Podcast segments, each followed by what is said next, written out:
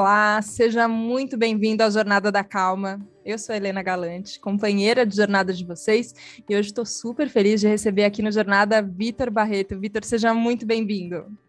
Obrigado, Helena. Estou feliz de estar aqui também. Um pouquinho, um pouquinho nervoso, mas bem contente.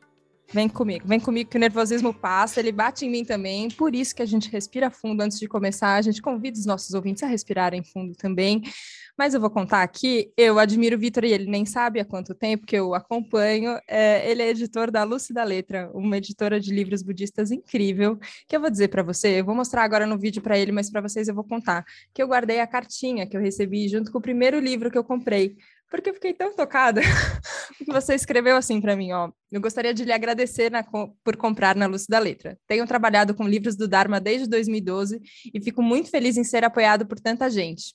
O pedido que você fez é uma ótima forma de apoiar a publicação dos ensinamentos budistas e apoiar uma editora independente. Você começa a contar de todo o trabalho que existe por trás de um livro, é, toda, toda a mensagem que está por trás, mas eu fiquei, só fiquei sentindo muito isso, assim, um carinho muito grande, uma devoção muito grande, é, e eu fiquei curiosa sobre essa, é, sobre essa postura de fazer as coisas, e até essa expressão, livros do Dharma, eu não entendo tão bem, e eu acho que é uma boa oportunidade de entender. Me conta um pouquinho como surgiu a Luz da Letra? Bom, vamos lá. E eu já trabalho com edição de livros tem, tem mais tempo. A, a Lúcia da Letra eu, ela começou em 2012, mas antes eu trabalhava com livros de design gráfico. E, e aí, quando eu comecei a praticar o budismo em 2011, começou a surgir entre os meus amigos que também estavam começando ou já praticavam, sempre tinha, né? Assim, você viu o livro o livro novo do mestre tal, ou você já viu um comentário sobre tal ensinamento, e era sempre em inglês, os livros eram difíceis de conseguir, e aí eu já estava trabalhando com livros, né? E aí o pessoal começou a perguntar assim, pô, não dá para você publicar? Como é que seria? Como é que não seria? E eu nunca tinha lançado livros de autores estrangeiros. Né? A editora que eu, que eu tinha antes só publicava autores brasileiros. E aí, mas aconteceu de eu resolver assim, ah, então tá, então vamos, vou fazer um selo dentro da, da editora que eu tinha para publicar os livros budistas. E aí, é, em 2012, veio essa ideia do nome, Lúcio da Letra, criei o selo, e logo em 2013 o, surgiu, assim, de uma maneira espontânea, com muita urgência a necessidade de lançar um livro para a vinda de Sua Eminência Gyalo Dokampa, que é um professor budista é, da linhagem Drukpa, que é uma das linhagens das várias escolas tibetanas, e ele vinha em julho. Então a gente, em seis meses, a gente, isso foi em janeiro que eu descobri essa urgência, né? Tava eu, a Lúcia Brito, num retiro, e ela falou: Olha, Guilherme do Campa vem, a gente bem que podia lançar um livro. E aí o Lama Laung, que é da mesma linhagem, ele falou, ele selecionou um texto que podia ser. E aí saiu o primeiro livro, chama Lua no Espelho, que é um comentário de um sutra, Sutra do Coração. Sutras são textos né, com ensinamentos do Buda. E aí a coisa foi, assim, são as coisas acontecem de um jeito muito pouco planejado, assim, de 2012 para cá foi tudo sendo muito vindo pela demanda, pela por causas e condições assim muito variadas que fazem com que um grupo budista, né, uma sangha, venha com a aspiração de ter um, um livro publicado do, do professor deles ou, ou então um lançamento que aparece, surge, aí alguém resolve apoiar e as coisas foram acontecendo assim. O comecinho foi esse, assim, em 2012, 2013. Agora, é um trabalho que acaba ficando muito centralizado em você? Eu tenho uma equipe? Porque eu vejo você fazendo os vídeos de é, explicação do livro, assinando as cartinhas que vêm junto, respondeu o meu e-mail é, que, que eu recebi e-mail pela editora. Eu falei, ah, eu vou tentar falar com o Vitor, vai, quem sabe se eu responder esse e-mail aqui? Será que ele veio e estava vendo jornada? E você respondeu prontamente. Fica tudo, tudo passa por você? Como é que é hoje? É, a editora é bem pequena. Né? A Lúcia da Letra, ela, ela não é mais um selo. É, em 2017, eu, eu vendi a outra editora, que publicava os livros de design, e fiquei só com a Lúcia da Letra. Então, agora já são cinco anos né, só com os livros do Dharma. E aqui dentro da editora, bom, estou em casa, mas no, no escritório da editora é só eu. Mas não dá para dizer que a editora sou eu, porque é uma é uma enormidade, assim, uma, quase uma infinitude de seres que, que trabalham em cada livro, né? Porque tem os tradutores, revisores, eu procuro envolver pessoas que sejam praticantes ou que tenham conexão com o ensinamento ou com aquele professor ou professora, né? aquele mestre. Então, acaba que na rotina, né? no dia a dia da editora, eu trabalho sozinho, né? bem isso que você falou, né? eu gravo vídeo, uhum. gravo podcast, assino a cartinha, embalo os pedidos, mas o, no processo de edição, aí é bastante gente, assim, aí eu vou coordenando, né? Entendi, entendi. E me explica a palavra Dharma. É, eu já ouvi ela algumas vezes em alguns contextos diferentes, um pouco no yoga, meio que numa contraposição a karma e dharma, e eu nem sei se é, se é essa a concepção da palavra ou não, é, mas você inclusive se despede no Dharma, Vitor. É, o, o que é? Me conta. Bom, eu não estou em muita posição assim de, de fazer muitas explicações sobre ah, o, enfim, o Dharma no, sentido mais amplo, assim, mas uhum. dentro do contexto budista, é, Dharma pode ser traduzido como os, os fenômenos, assim, de modo geral, né, tudo que a gente percebe, mas ou então quando a gente coloca Dharma com D maiúsculo, aí é o, são os ensinamentos do Buda, o conjunto de ensinamentos do Buda é o Dharma.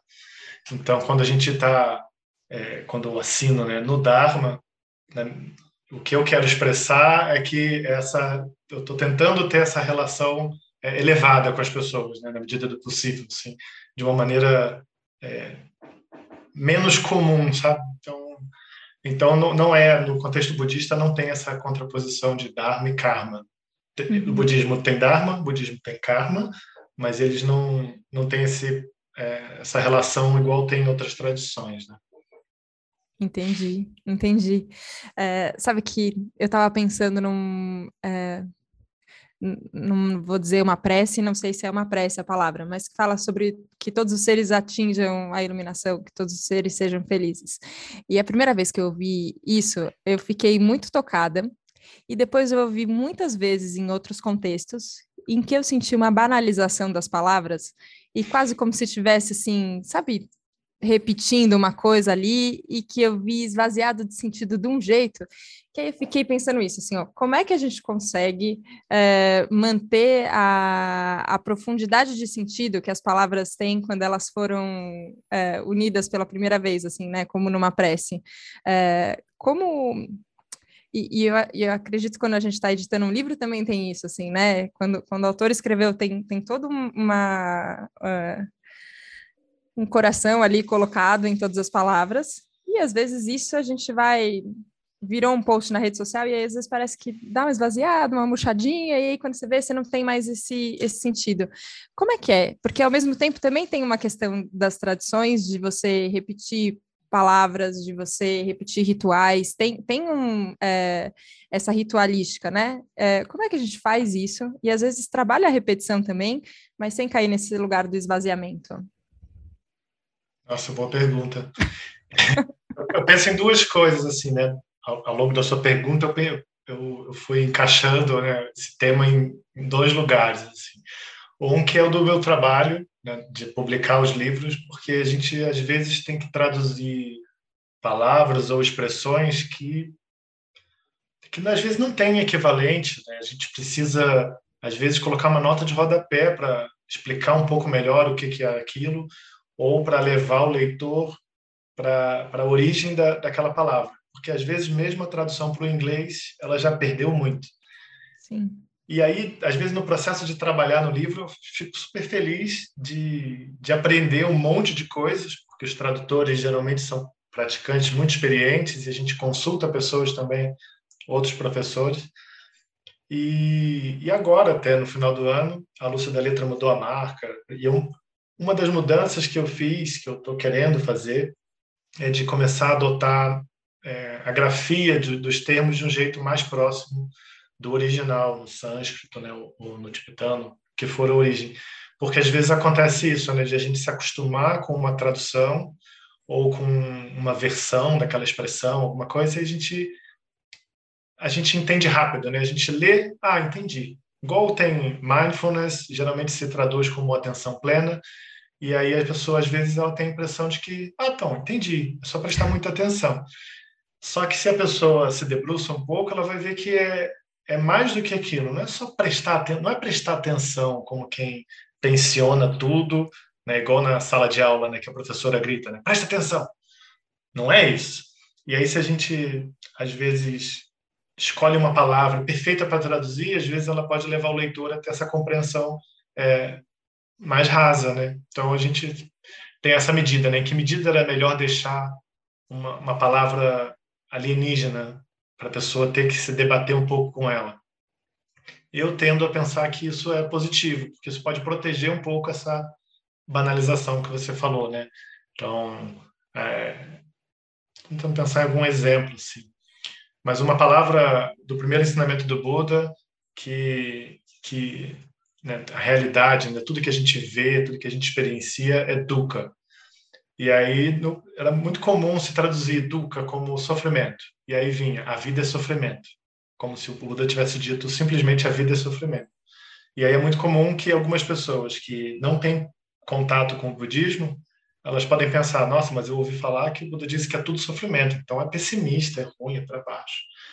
E não que o budismo tenha a missão de fazer tudo na vida ficar alegre, mas essa interpretação ela, ela leva a muitos enganos. Então talvez fosse melhor nos textos que se dissesse né, que tudo que a vida educa, o que educa permeia a vida, não vou saber me dizer com precisão. Uhum. E aí vira a descrição. Os professores, os autores, os mestres, geralmente eles vão e falam: o que é educa? Ah, essa expressão vem é, do, do, da roda da carroça, que quando ela está empenada e a, e a, carroça sempre dá aquela balançada porque a roda está empenada ou fica fazendo aquele rangido. Então, essa natureza insatisfatória das coisas. Aí a gente consegue entender um pouco melhor o que, que o Buda quis dizer nesse caso.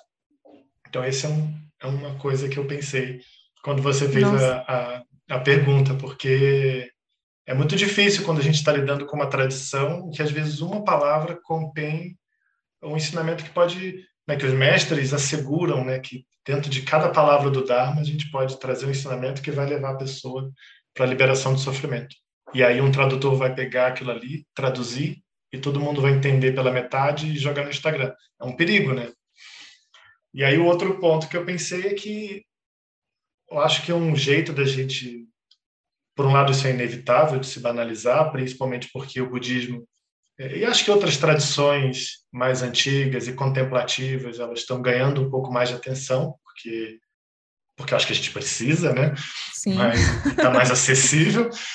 Mas é, então, por um lado, isso vai acontecer, mas por outro, acho que a gente tem maneiras de se proteger disso, né? Então a gente, pelo menos dentro dos ambientes de sanga, assim, de comunidades de praticantes, a gente tem esse cuidado de tratar é, né, de tratar, por exemplo, os ensinamentos como algo elevado.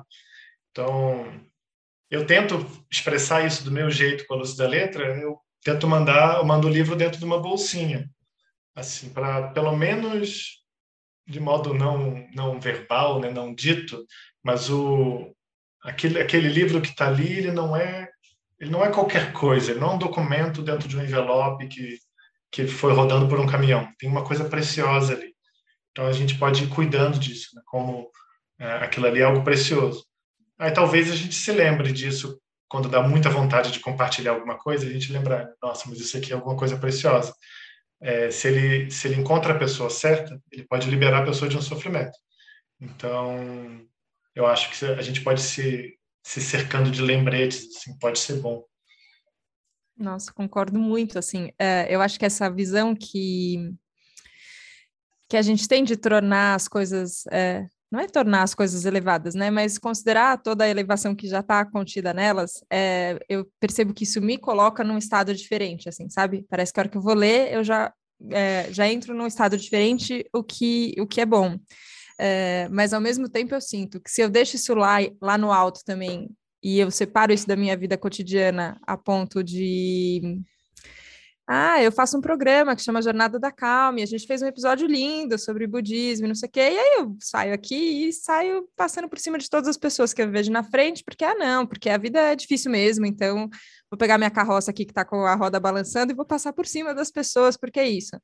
É, e para mim isso não seria incoerente, e acho que né, enfim, de pouca valia, assim, né? Então, eu fico tentando achar esse lugar onde a gente mantém as coisas elevadas, porque a gente tem que entender toda a sabedoria que está contida nelas, e eu acho é, uma postura de reverência que eu vejo na atmosfera religiosa, que a gente desaprendeu muito, eu acho que a gente, cultura ocidental, Brasil, não sei, uh, minha bolha, se é só isso, mas acho que a gente desaprendeu um pouco essa, uh, essa, essa postura interna de reverenciar alguma coisa que a gente acha uh, muito importante, de muita sabedoria, muito sábio. Então, eu acho que tem, tem essa tentativa de ir lá para cima, mas ao mesmo tempo de também só não deixar lá em cima, né? De também deixar na, na parte prática. E às vezes isso eu me pego com alguns termos que eu falo, cara, meio alienígena isso daqui para mim, eu ainda não entendi. deixa eu ler de novo, deixa eu ler de novo. Putz, não entendi mesmo. É, então, deixa, deixa eu continuar mais um pouco e seguir mais um pouco. É, como praticante para você, Vitor, como, é, como essa conciliação, nem sei se é conciliação a palavra assim, sabe? Mas de fazer isso ser parte do seu dia a dia, fazer isso ser parte da sua prática diária, é, e também entender que isso que isso é maior até do que, do que o nosso cotidiano também. Pois é, eu acho que eu sou muito afortunado por, traba por trabalhar com o que eu trabalho, porque eu não sei se eu trabalhasse com alguma coisa que tivesse que não porque meu trabalho ele é evidentemente conectado a, a, ao que eu ao que me toca né ao budismo a uma tradição contemplativa que traz que, que trabalha muito com o tema da compaixão, de olhar para todos os seres. E aí é óbvio que eu no meu dia a dia tenho mais momentos em que eu me esqueço disso do que os momentos em que eu me lembro, mas ao mesmo tempo no trabalho é, eu, eu fico muito impressionado, estou sempre impressionado com a maneira como a relação das pessoas, por exemplo, com a editora, ela é diferente das que eu vivi na, na editora anterior ou em outros trabalhos que eu já tive. Então, o trabalho me ajuda a lembrar muitas vezes assim de como que existe uma relação de interdependência. Comecei a chamar a editora de editora interdependente, porque tem tem relações que a gente às vezes não percebe e que elas são muito profundas. Eu recebo assim como você respondeu um e-mail, né, às vezes as pessoas respondem pedindo uma sugestão de livro porque elas estão passando por um sofrimento profundo e elas contam e aí dali a dois anos a pessoa quer dar aquele livro de presente para alguém que está passando pela mesma coisa, mas que ela já conseguiu, né, ela já lidou bem com aquilo. E aí isso vai ficando é, essa interdependência, né, que pra, na editora para mim vai ficando sempre muito evidente, me ajuda a lembrar, né, de novo e de novo. Nossa, é, isso isso com, né, com que eu trabalho é precioso, não só para mim, as pessoas também veem isso como precioso, isso gera algum benefício e que vai além do que eu posso imaginar.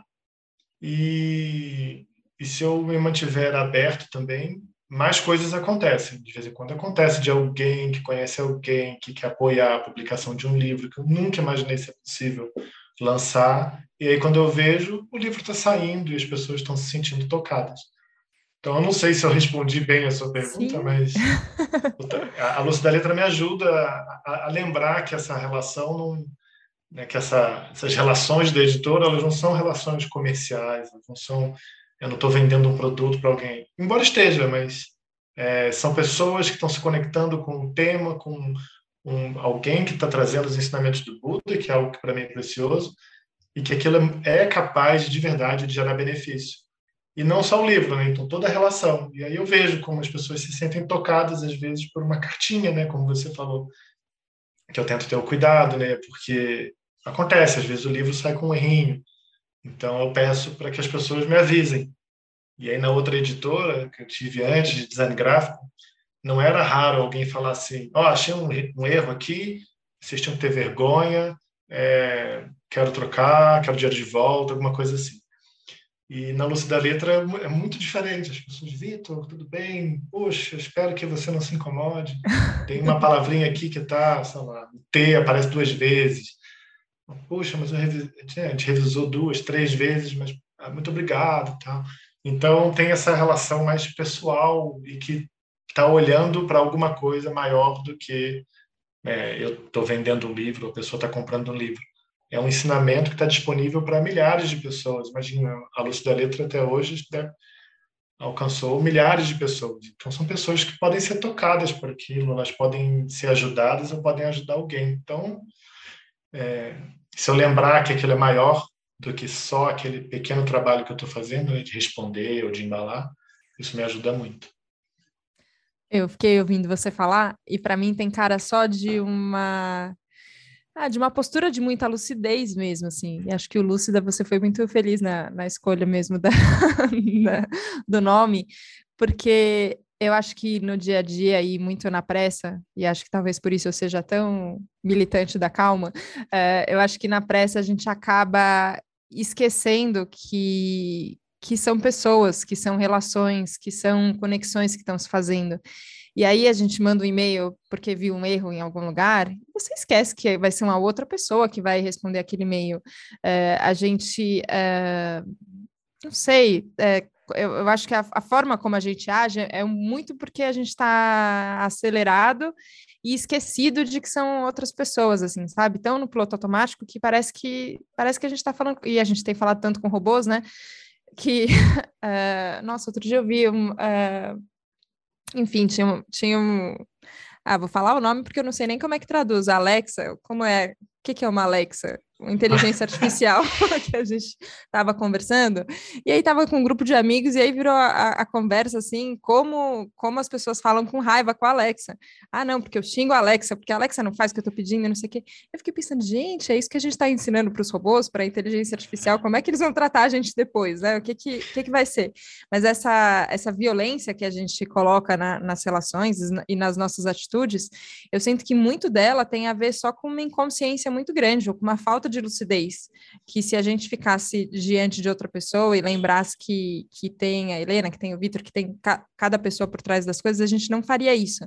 É, e eu não sei, eu, eu, sinto que a gente talvez precise mesmo de colocar mais luz mesmo, né, para ter isso claro, porque, como você falou, é isso, você trabalha com, o seu trabalho te ajuda muito nessa relação. Então, tem, tem muitos lembretes e muitas oportunidades. Mas no final, todo mundo faz alguma coisa para alguém, convive com pessoas, ninguém ninguém está separado dessa teia, né?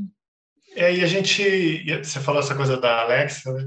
a gente está sempre.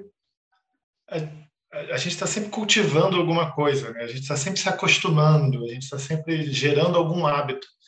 E aí, se a gente tiver muitas situações em que a gente se permite ser agressivo com a Alexa, ah, é só um robô. Mas é. Ah, que hábito que eu estou gerando, né? Que cultivo que eu estou fazendo ao deixar uma linguagem agressiva é, ganhar tanta liberdade assim? Não preciso me reprimir, é claro que não, né? Vamos ser assim, né, cuidadosos e amorosos com nós mesmos, mas talvez se eu puder né, me, me cercar de lembretes de que tudo que eu faço é um cultivo, é, é um, é uma geração de hábito, melhor. E você falou essa coisa de se, se esquecer de si mesmo. Não sei como é que você colocou, assim, mas eu, eu pensei que na editora que eu trabalhava antes tinha um pouco uma coisa e era minha de, de me sentir inseguro porque eu sou formado em design mas eu a editora trabalhava com livros acadêmicos eu não me sentia muito apto a, a estar lidando com os doutores e mestres pessoas que foram até meus professores e aí a editora estava, eu sempre me escondia atrás da editora, né? Então eu não aparecia muito meu nome e eu tinha sido estagiário nessa mesma editora, então a gente tinha departamento de produção, departamento de não sei o que, departamento de não sei o que lá, mas a editora na verdade tinha três pessoas só.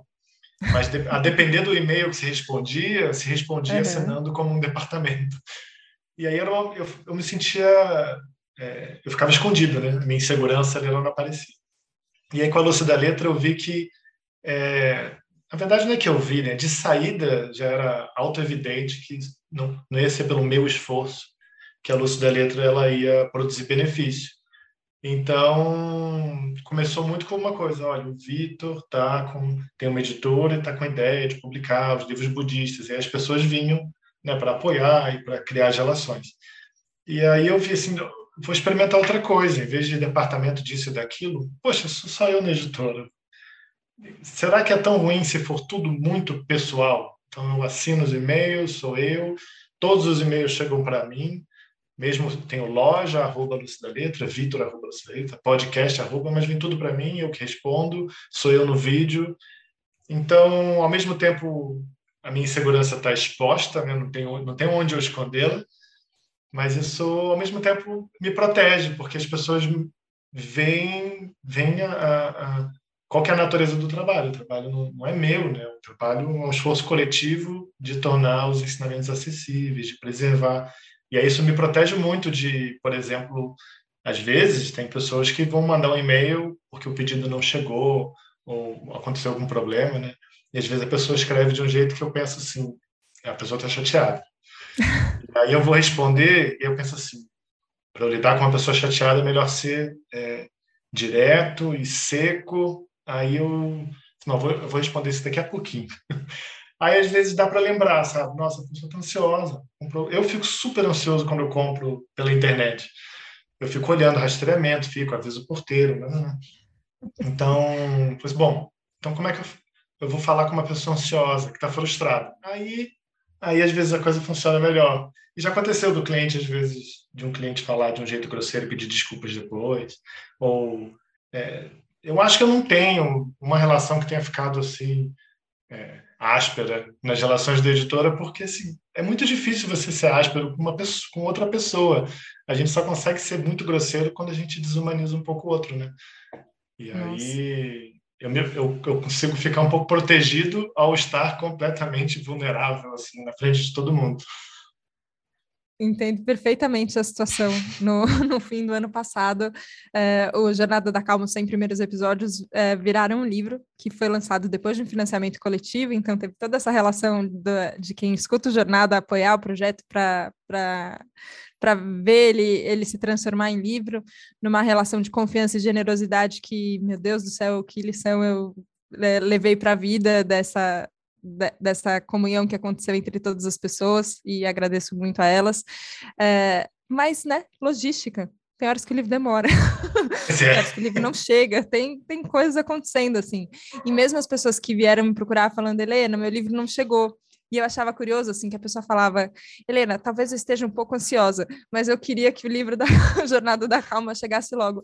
Eu achava tão legal isso, assim, porque, claro, eu também é, ficava lidando com as coisas que eu sentia, né? Uma insegurança, você fala, putz, eu queria que a pessoa recebesse logo. Não, mas tudo bem, também tem um momento, você tem que... É, são, são todas essas... É, nunca é uma coisa simples acontece, né? Uma causa e uma consequência. Sempre um milhão de causas pois e é. um milhão de consequências junto, né? Mas eu percebia isso, assim, que, que às vezes a, a forma como, como a pessoa chegava era diferente e a forma que eu me propunha a responder era diferente também. E aí eu fico nesse trabalho de, tá, tá bom, junto com o Jornada da Calma tem outras muitas coisas que eu faço aqui no trabalho como jornalista. Então, como é que eu posso levar essa postura para outras esferas, né? Mas eu queria te perguntar uma outra coisa, porque eu li dois livros da Luz da Letra.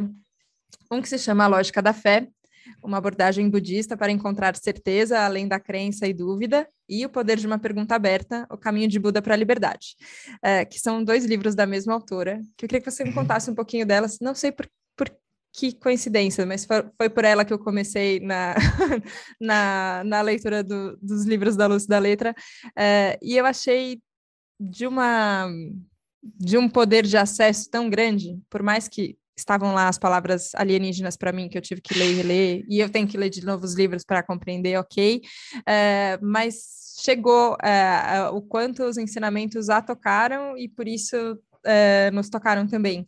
Queria que você contasse um pouquinho sobre a Elizabeth. Me fala como é a sua relação com ela, com, com esses livros em específico.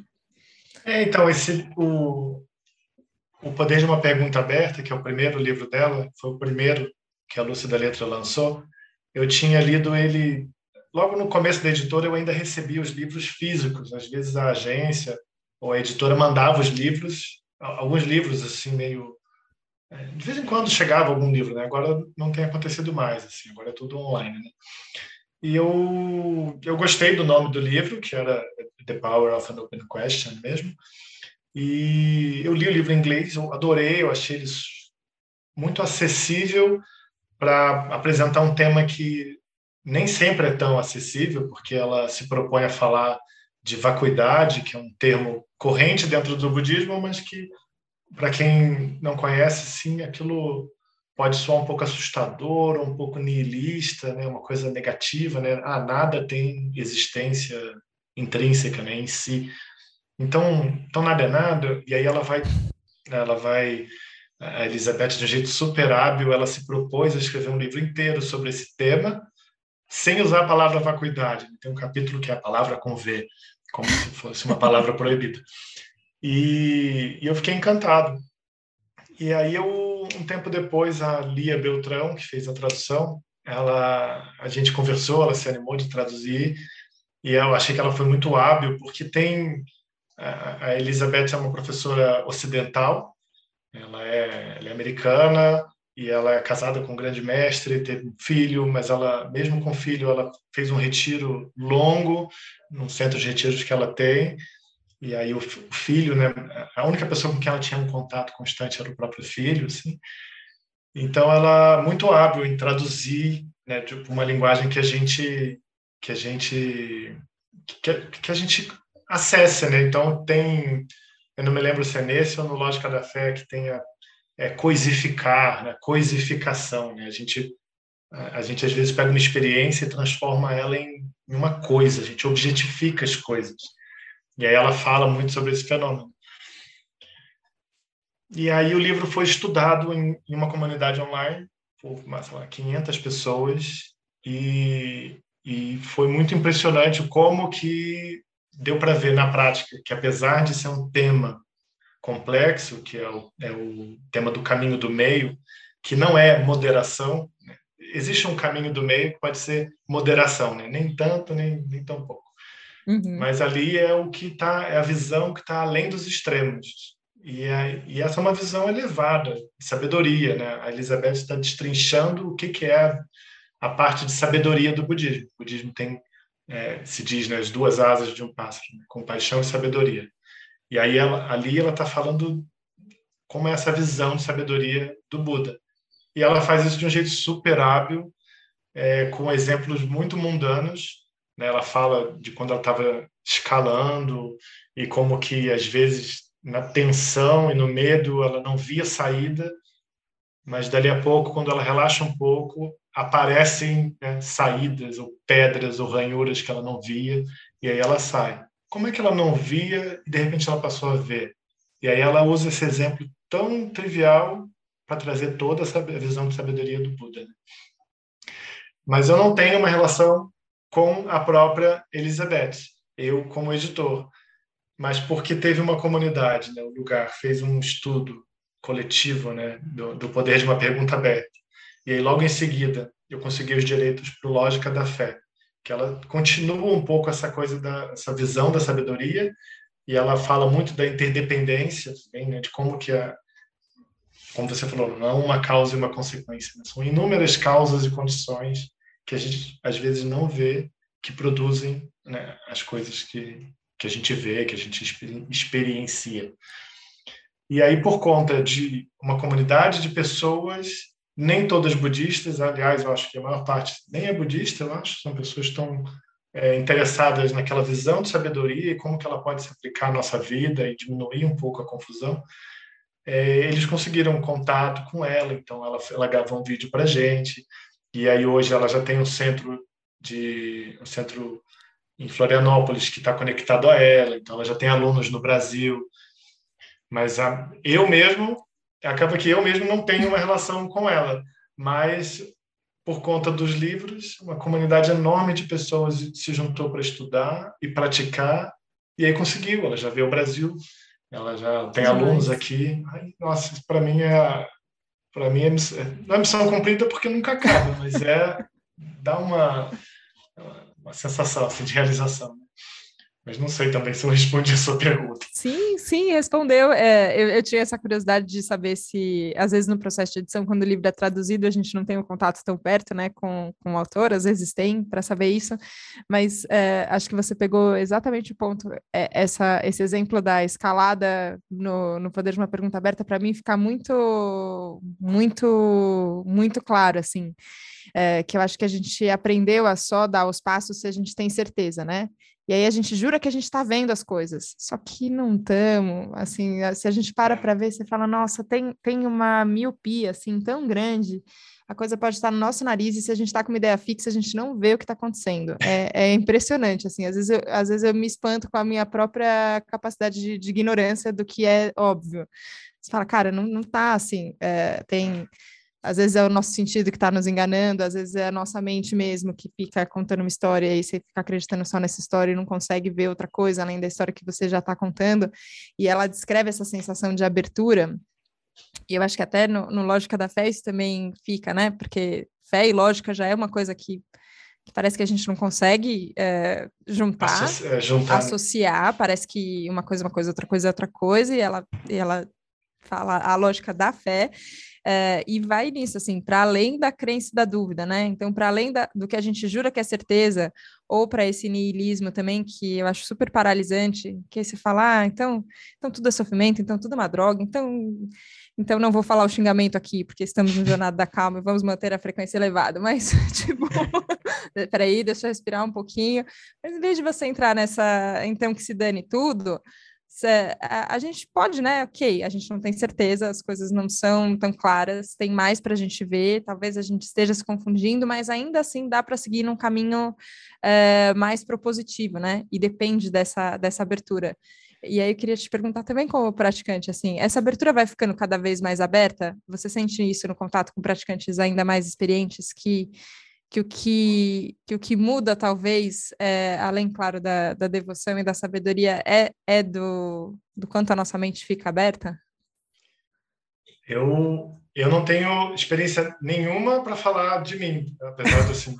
eu falei, ah, comecei a praticar, né, tive contato com o budismo em 2011, mas eu acho que eu, eu, se eu dei um passo foi muita coisa, mas os seres que eu admiro, né, os, os professores, os mestres, os, os, alunos deles, né, que às vezes vão explicar ou, ou, ajudar naquelas, naquelas nossas dúvidas super triviais. Eu, eu vejo muito isso, assim, tem uma confiança, que é um pouco do que a Elizabeth fala no Lógica da Fé, uma confiança, uma, é uma segurança, uma confiança é, nessa abertura completa, né? não tem nada para se apoiar, ela fala isso, né? Como é que a gente, como é que a gente encontra segurança? Como é que a gente encontra uma maneira de ficar ereto e sereno quando tudo se move o tempo todo, quando nada é confiável? Como é que a gente fica confiante quando nada no mundo é confiável? Porque tudo muda, as coisas elas sempre se revelam é, insatisfatórias, porque, enfim, a, a impermanência é uma realidade. E aí como é que faz? E aí quando eu acho que quando a gente olha os grandes seres, assim, os grandes mestres, a gente vai olhando ao longo do tempo como que a caminhada é confiante, né? Agora, na semana passada, né, faleceu Tishnahan, eu não sei como é que fala o nome dele, um grande mestre. um dia a gente aprende, mas sim. É. E aí ele tinha essa coisa assim de Imagina ser décadas fazendo um trabalho, se exilou depois da Guerra do Vietnã e ele firme naquele propósito de fazer esse trabalho, com uma confiança inabalável, é, sem depender de nada, né? As, as, condições mudam, ele tem que sair de um país, ele tem que ir para um outro lugar, ele não pode voltar para casa, ele só pôde voltar para o Vietnã depois do que a saúde dele já estava super deteriorada. E os mestres todos se movem assim, imagina, fugiram do Tibete e tal. E aí, quando você vê, eles têm centros espalhados, mosteiros, é, estão ajudando é, crianças refugiadas, as, as, as, meninas terem acesso à educação em lugares em que às vezes isso não acontece. E quando a gente vai olhar, não foi um esforço, uma coisa que você consiga apontar, é simplesmente esse trabalho contínuo e confiante. E eu vejo isso, assim, os professores, os alunos também, assim, quando eu vejo alguma coisa, alguém passando por uma crise de relacionamento, alguma coisa com uma nobreza, assim, com uma dignidade que eu olho, e eu penso, nossa, eu queria ter essa, essa dignidade, porque quando eu passei por isso, eu estava deitado, chorando no chão. Mas aí a gente olha e a gente pensa assim, nossa, é possível. Eu posso ser assim, ter essa dignidade emocional, assim, de lidar com as coisas com abertura, acolher tudo que vem e, e seguir confiante, né? Mas tem, eu vejo, assim, os seres que eu admiro são assim, assim os grandes mestres, a Elizabeth Metzner, os professores todos, eles expressam isso, né, pelo exemplo. Nossa. Vitor, eu queria que, muito que você agradecesse, que eu, você aceitasse meu agradecimento, apesar de você ser muito humilde. e eu acho que tem isso, quando eu conversei, me lembrou quando eu estava terminando o episódio que eu entrevistei o Daniel Cunha, que é do lugar também, é, de, uma, de uma humildade incrível, assim, falando, não, eu estou só começando, quem sou eu para falar alguma coisa? e eu via e via tanta sabedoria, a mesma sensação eu tenho com você, assim, eu acho que a gente precisa de referências, é, trabalhando em áreas diversas, tendo é, vidas que nas suas aparências são muito diversas, é, mas que na, na essência tem um, um, compromisso com, com a sabedoria que é muito tocante. Então, eu só queria te agradecer mesmo pelo trabalho, pela sua presença aqui no Jornada da Calma. É, que possa ser a primeira de muitas conversas nossas. Muito obrigada. Nossa, fiquei super feliz. Obrigado pela oportunidade. É... Não, fico feliz que você tenha se sentido tocado. O mérito é todo eu jogo os méritos para cima dos mestres, dos professores. Se qualquer coisa que serviu para que alguém sinta curiosidade, se conecte com o Dharma do Buda, com tradições de sabedoria, de compaixão, ótimo, maravilha, estou super contente. E se tiver algum problema, algum erro, alguma falha qualquer coisa que foi dita aqui, não é culpa do Buda nem dos mestres, é minha. É só falar comigo em qualquer rede social da Luz da Letra, chega até mim e aí é comigo. A gente responde, a gente responde, está sempre aberto. Vitor, super obrigada. Obrigada a você que nos acompanhou aqui no Jornada da Calma de hoje. Espero que você tenha podido receber todo esse, esse carinho, essa lucidez que, que a gente intencionou colocar aqui nessa conversa.